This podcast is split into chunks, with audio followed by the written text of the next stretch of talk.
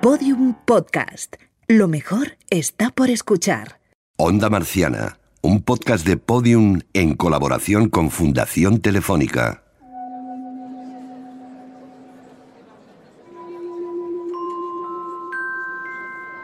Señoras y señores, por favor avancen hacia adelante. Vamos a proceder a cerrar el simulador. Durante el atardecer marciano está prohibido consumir bebida o comida, además de fumar. Por favor, guarden silencio y escuchen las indicaciones de nuestro guía en la exposición. Pero esto, ¿esto qué es, Antonio? Calla, baja la voz. ¿Dónde me has traído? Baja por aquí, pasa por aquí, agárrate a la barandilla. Sí, que no la veo Cuida- casi. cuidado ahí con el escalón y la cabeza, ¿eh? Ojo, ojo ahí. Mira, Wow, ponte aquí. qué chulo. Ponte aquí tú, que así ves, el sol está por allí. Estás en el cráter Gale. Y ahora mismo, pues es por la tarde. Y está el sol cayendo. Eh, si fuéramos norte-sur, pues nuestro, nosotros ahora mismo estaríamos mirando al sur. Y el oeste lo tenemos ahí. Y el sol está poniéndose ahora mismo. ¿Qué tonalidad de cielo ves? Rojizo, ¿no? ¿O no? Sí. Asalmonado. Sí. Qué cosa más bonita, un simulador de atardecer marciano, o sea, es ¿Eh? precioso esto. Además, creo que estamos viendo un atardecer en Marte desde el mismo lugar de- desde donde lo ve el rover Curiosity cada día, ¿no? Efectivamente, estamos en la exposición La conquista de un sueño, en espacio Fundación Telefónica, y este gran panel panorámico que tenemos delante nos está mostrando el horizonte captado por la cámara de Curiosity desde la superficie del planeta rojo. Y la persona que nos acompaña no es un marciano, ¿verdad? Bueno, un poco particular sí que es. eh, nuestro guía es el astrofísico Juan Ángel Vaquerizo, que nos acompañará en el viaje que comenzamos hoy. Lo que vemos es un cielo de color eh, de tonos eh, salmón, de tonos rojizos, como has dicho tú, rosáceos. No se ven tonos azulados. Vemos un sol que ahora mismo, pues igual que el sol en la Tierra, es un sol eh, brillante, es un sol cegador, que no puedes mirar directamente tampoco, evidentemente. Es mucho más nocivo aquí, porque aquí no tenemos ozono protector, con lo cual la radiación ultravioleta es mucho más intensa. Bueno, todo esto es precioso, pero os estaréis preguntando por qué os traemos un atardecer marciano para empezar. Pues para que penséis en lo emocionante que es la idea de haber podido colocar vehículos en otro planeta eh, que nos muestren escenas como estas. Es maravilloso levantar la vista, ver Marte en el horizonte una tarde cualquiera, a millones de kilómetros, y pensar que ahora mismo, en ese pequeño mundo lejano, hay varios robots que nos están enviando datos e imágenes de forma continua. Y de ahí la pregunta que queremos hacernos en este primer programa de Onda Marciana. ¿Cómo hemos llegado hasta aquí? Lo que queremos contaros es precisamente una historia alucinante, la historia de cómo ese planeta cambió nuestra forma de pensar y nuestro conocimiento del universo. y de cómo ese punto rojo en el cielo, un punto que hacía cosas raras, ha sido una chinita en el zapato de la ciencia y nos ha conducido a comprender mejor la realidad. y a soñar con nuevos mundos. Estás sintonizando Onda Marciana, emitiendo para todo el sistema solar.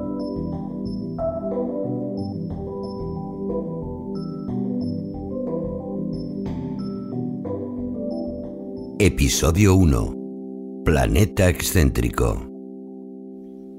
Para reconstruir esta interesante historia, vamos a empezar por el principio, por cómo se ve Marte desde la Tierra, cómo lo vemos nosotros a simple vista una noche cualquiera y cómo lo vieron nuestros antepasados. Bueno, pues Marte se ve un, astro de color rojizo, que es lo, lo más característico.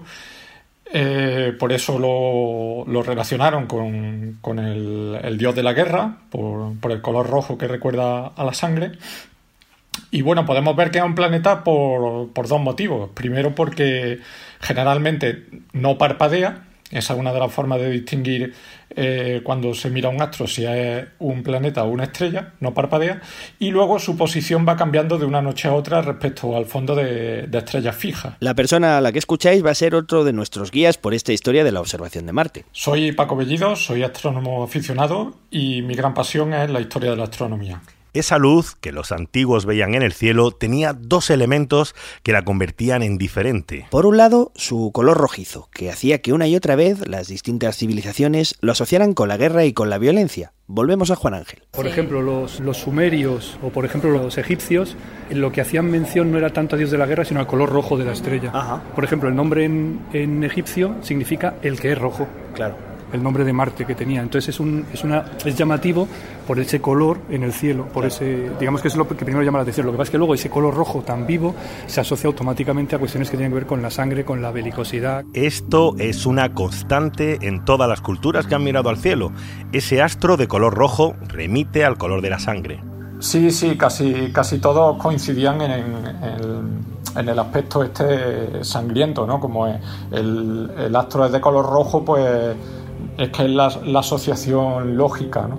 Eh, de hecho, hay una estrella en la constelación de, la constelación de, Escorpión, la alfa del Escorpión, la más brillante de la constelación, que se llama Antares, el Antiares, precisamente por ser también de color rojo, ¿no? Porque era una estrella que rivalizaba en color con, con Marte, o sea que en el cielo eran los dos astros más, más, rojizos que había. Pero no solo eso, fíjate que como nos cuenta Marcelino Leo Roca, que es estudioso de la mitología y astrónomo aficionado, la asociación de Marte con la violencia viene de mucho antes de que los griegos lo llamaran Ares. El antecedente inicial que, que tiene eh, su transmisión es el dios mesopotámico Nergal, que es un dios de carácter guerrero, de carácter violento, de carácter destructivo, eh, fundamentalmente también era un dios de la muerte, dios del reino de los muertos, así asociado al fuego, a los incendios. Guerra, fuego, incendios. Tipo majo, me cae bien este Marte. ¿eh? no me extraña. Bueno, cuando lo sueltan los babilonios, lo cogen los griegos y todavía es peor porque lo asocian con el planeta Ares, que era uno de sus dioses más crueles. Ares, el mismo Zeus hablaba de él en, en la Ilíada, lo menciona como el más odioso de todos los dioses porque era demasiado violento, buscaba la venganza más que la justicia. Quien nos lo explica es María Rives, profesora de Historia del Arte y experta en mitología. Y lo que nos dice es que Marte está siempre marcado por la controversia, incluso a la hora de nombrarlo. Exactamente, porque rojo es el color de la sangre, la violencia, la pasión, y luego son dioses em, Ares y Marte, dioses que no encajaban bien en, en su panteón.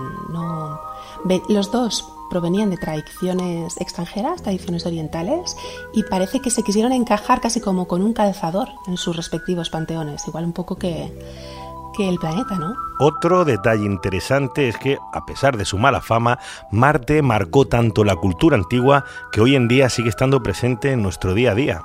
Marte eh, está presente en el nombre de nuestro día de la semana del martes también en nuestro calendario, porque el mes de marzo está asociado o dedicado a Marte. Eh, también eh, nuestro lenguaje está también eh, salpicado de algunas palabras, como por ejemplo, pues marcial, que viene de o deriva de Marte.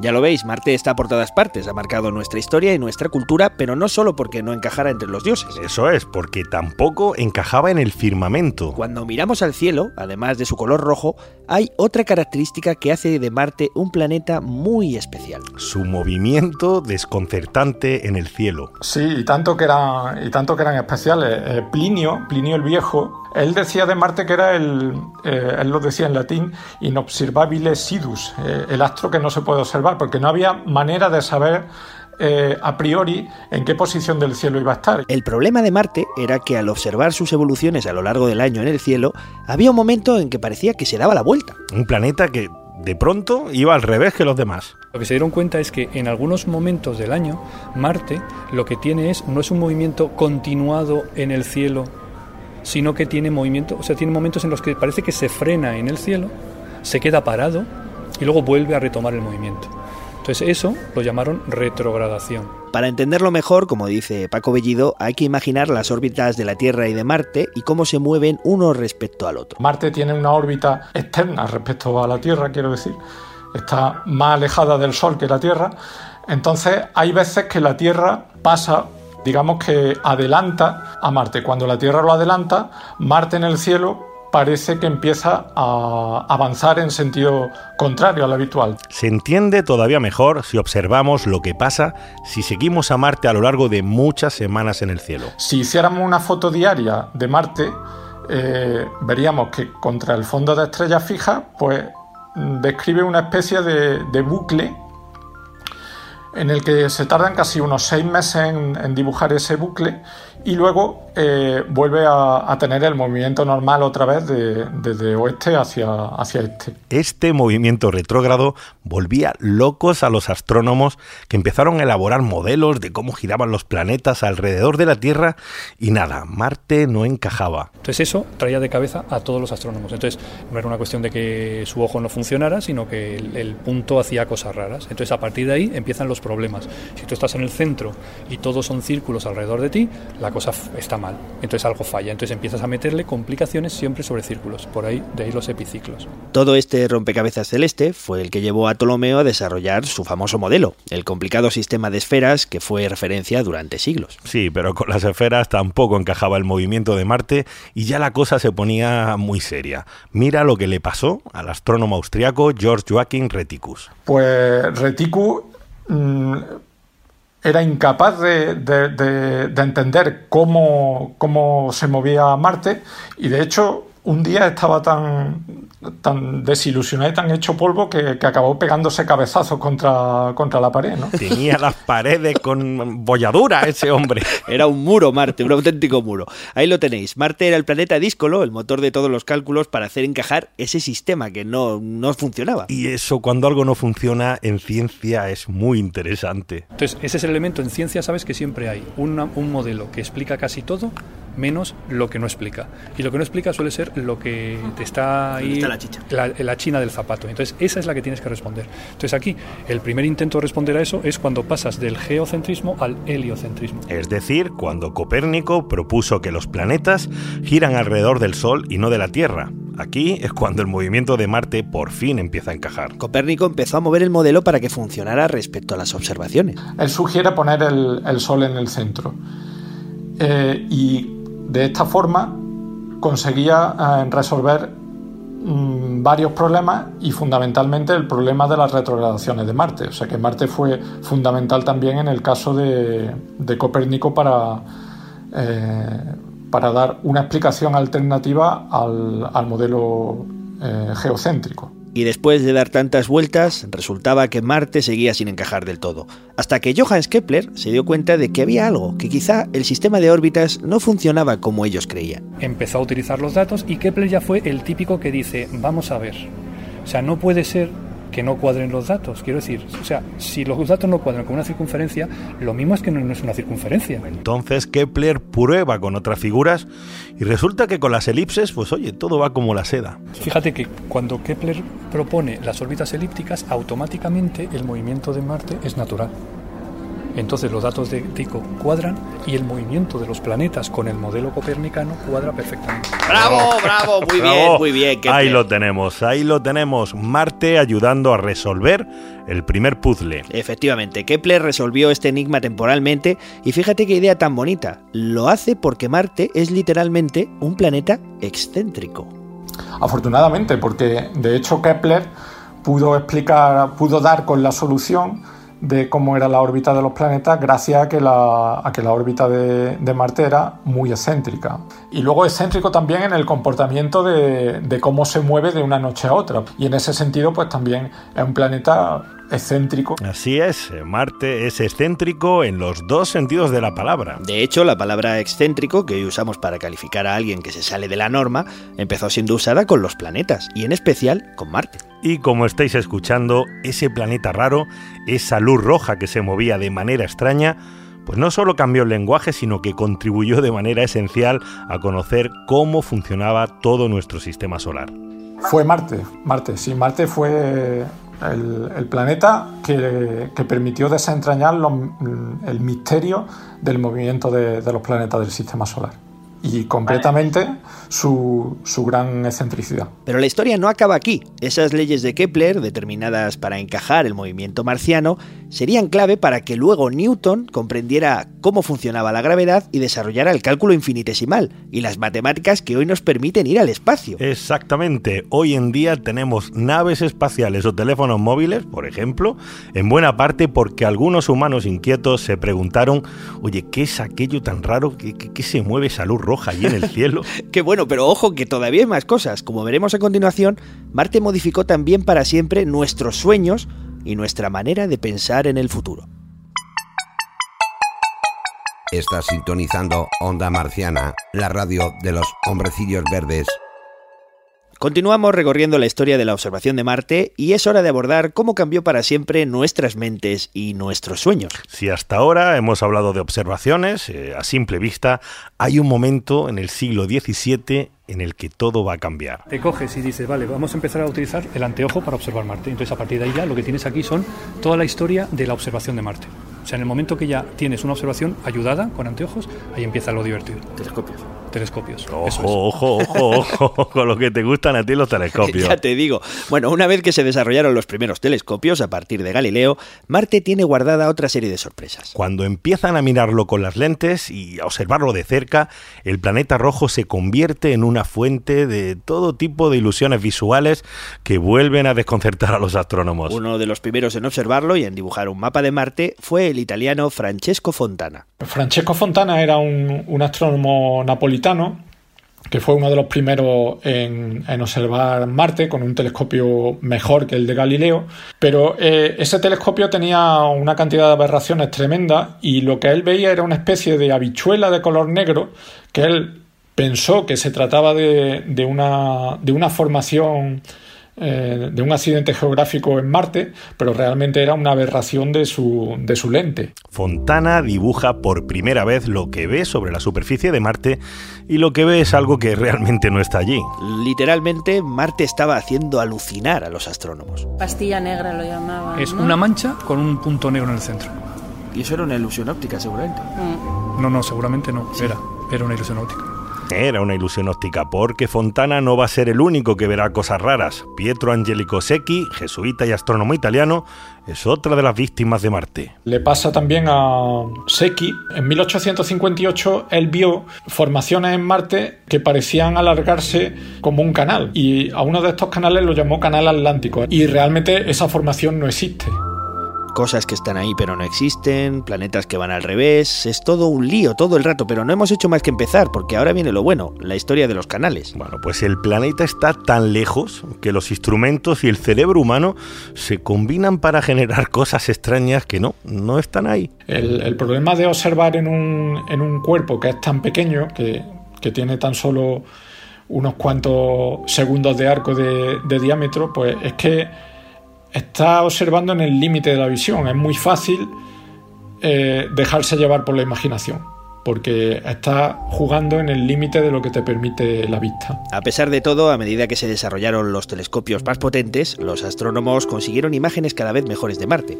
A finales del siglo XIX, hay un astrónomo italiano que aprovecha una oposición de Marte para observar su superficie y anotar minuciosamente todo lo que va viendo. Y de paso le pone nombre a los accidentes geográficos que ve sobre el planeta. Los primeros astrónomos que hacen observaciones, pues cada uno le pone, le pone sus propios nombres, los, los nombres que, que a él se le ocurren, pero en la actualidad prácticamente seguimos eh, los nombres que puso un astrónomo italiano que está muy ligado a, al estudio de Marte, que fue Giovanni Schiaparelli. Y ahí sigue, seguimos utilizando los nombres que puso Schiaparelli porque todos son maravillosos, o sea, remiten a una especie de mundo mítico, onírico. El Crise Planitia, o el Sirtis Mayor, o, o Ausonia, todas estas regiones con esos nombres tan evocadores, lo hace Schiaparelli a partir de nombres bíblicos y de la geografía antigua. Aparte de poner buenos nombres, Schiaparelli es otro de esos astrónomos que tiene un toque especial. Al igual que Kepler, resulta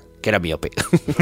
no, bueno, no, no, no, deja de tener su gracia que dos de los mejores astrónomos de toda la historia pues no veían muy bien de lejos. Pero bueno, y si solo fuera eso, resulta que Schiaparelli, además de miope, también era ciego al color. Era miope, era miope y era daltónico, las dos cosas. Y el ser daltónico en este caso también era un problema porque claro, los daltónicos no pueden ver, tú lo sabes perfectamente, no pueden ver bien las gradaciones de rojo y de verde. Y, y claro, en, Marte las gradaciones de rojo son fundamentales para distinguir unos detalles de, de otros. De hecho, para, para ver detalles de, de, Marte al telescopio se utilizan filtros de color rojo, porque eso hace que, que, lo, que las diferencias de, de, de, coloración del terreno destaquen mucho más. Bueno, pues a pesar de todo, Schiaparelli hizo un enorme trabajo de observación, pero sigue habiendo algo que no cuadra. Con su telescopio ve algo que ahora sabemos que es evidente y es que la geografía marciana está como dividida por dos. El hemisferio norte es en general pues eh, mucho más liso que el sur, que aparece lleno de cráteres. Es como si la parte de arriba fuera el lecho de un antiguo océano. Pero en principio él estima que, que, son distintos el norte y el sur. Y ve unas estructuras que ligan el norte con el sur. Estructuras que él las pone lineales. ¿No? Entonces, si en las imágenes que él dibuja ves que hay estructuras lineales uh -huh. que ligan unas zonas con otras. ¿Y lo llama? Canali. Y ahí la lía. La lía.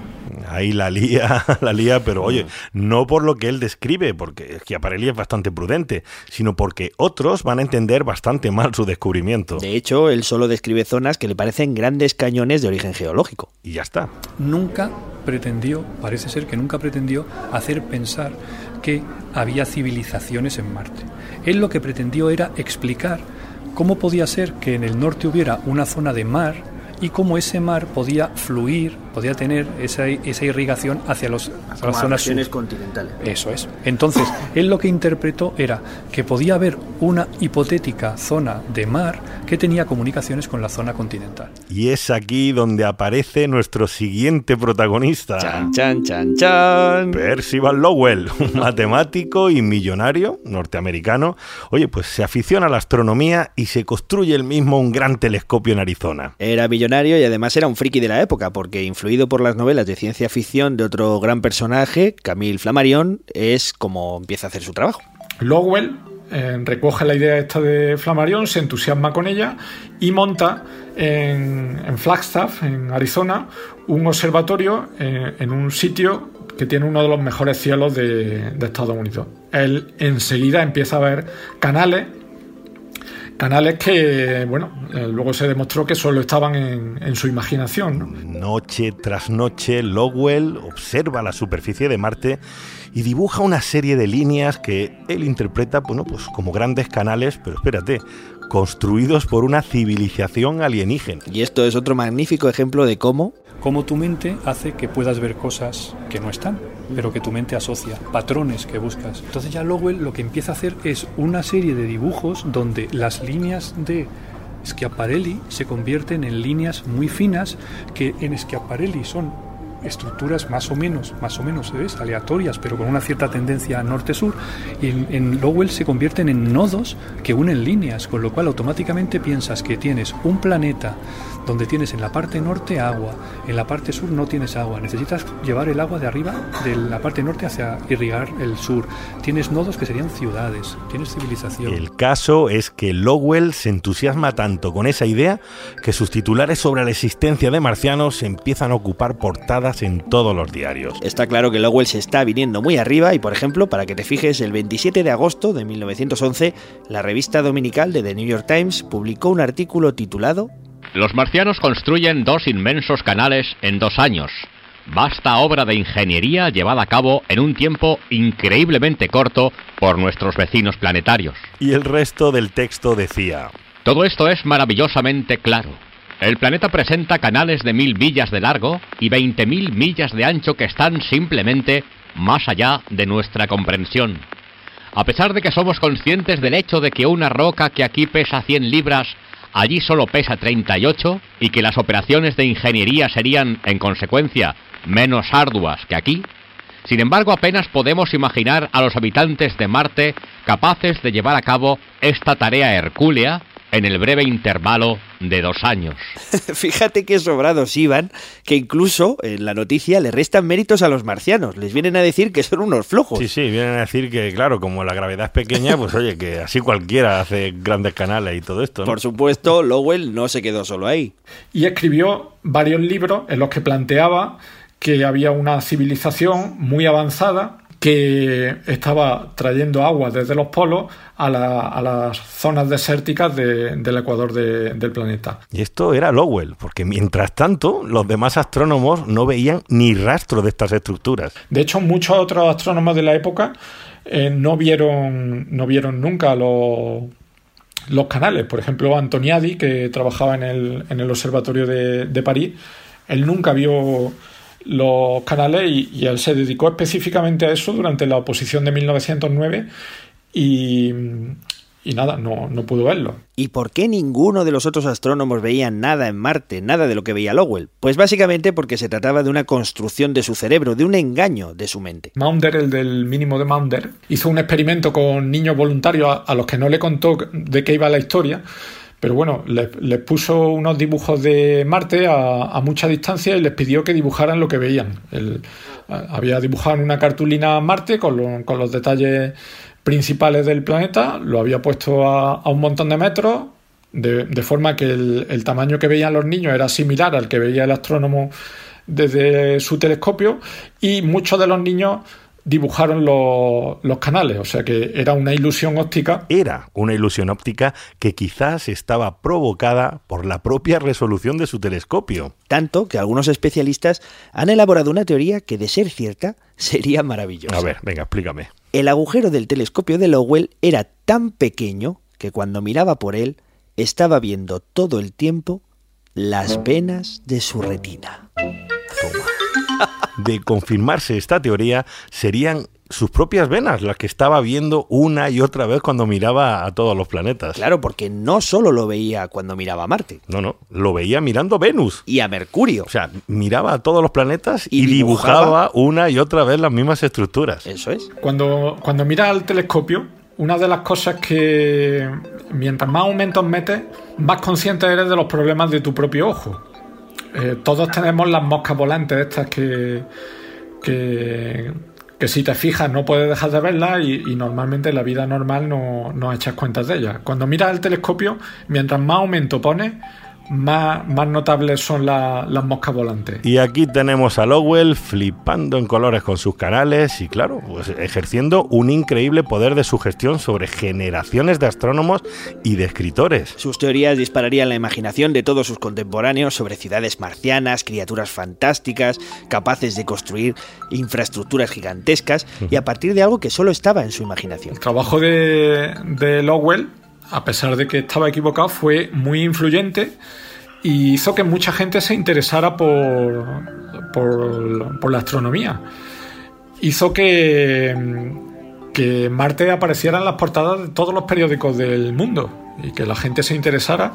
Y bueno, esto conllevó también pues que mucha gente empezara a ver cosas raras en el cielo, o sea que el, el boom de de los extraterrestres, pues tiene mucho que ver con, con, esto, claro. Y así fue como el planeta Marte, aquel punto rojo que se movía de forma rara en el cielo, pues estimuló la imaginación de, de los hombres. Tanto que aquel planeta excéntrico fue fundamental para la aparición de un nuevo género literario, la ciencia ficción, un género centrado en especular sobre el futuro de la humanidad y la conquista de otros mundos. Y como en una profecía autocumplida, muchos de los científicos que hoy se dedican a investigar el espacio y de los pioneros que invierten en exploración espacial, como, como Elon Musk, Musk sí, sí, pues eh, están en parte condicionados por lo que leyeron de pequeños en esas historias y cómo soñaron que sería posible. Ha sido el, el planeta que más ha disparado la, la imaginación del, del, ser humano, ¿no? Y un planeta que, que ahora estamos conociendo bastante bien y que,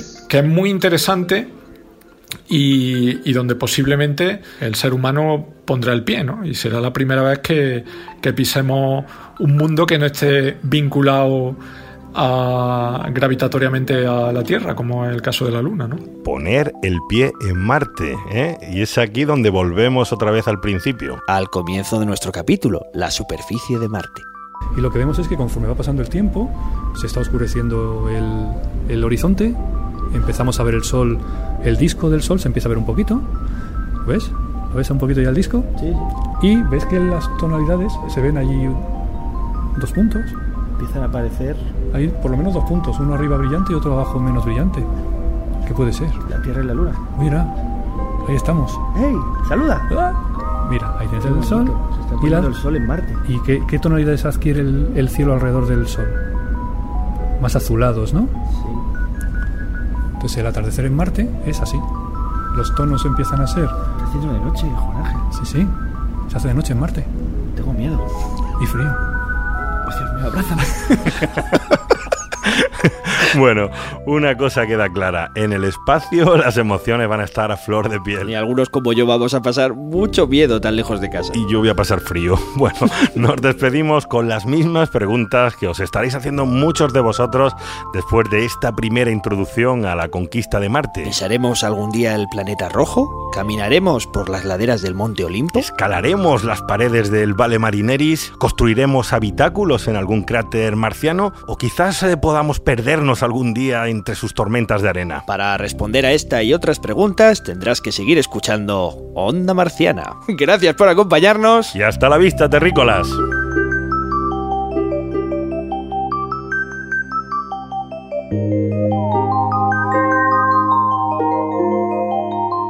Onda Marciana es un podcast de Podium y Fundación Telefónica dirigido, escrito, realizado y narrado por Antonio Martínez Ron, Javier Peláez y Javi Álvarez.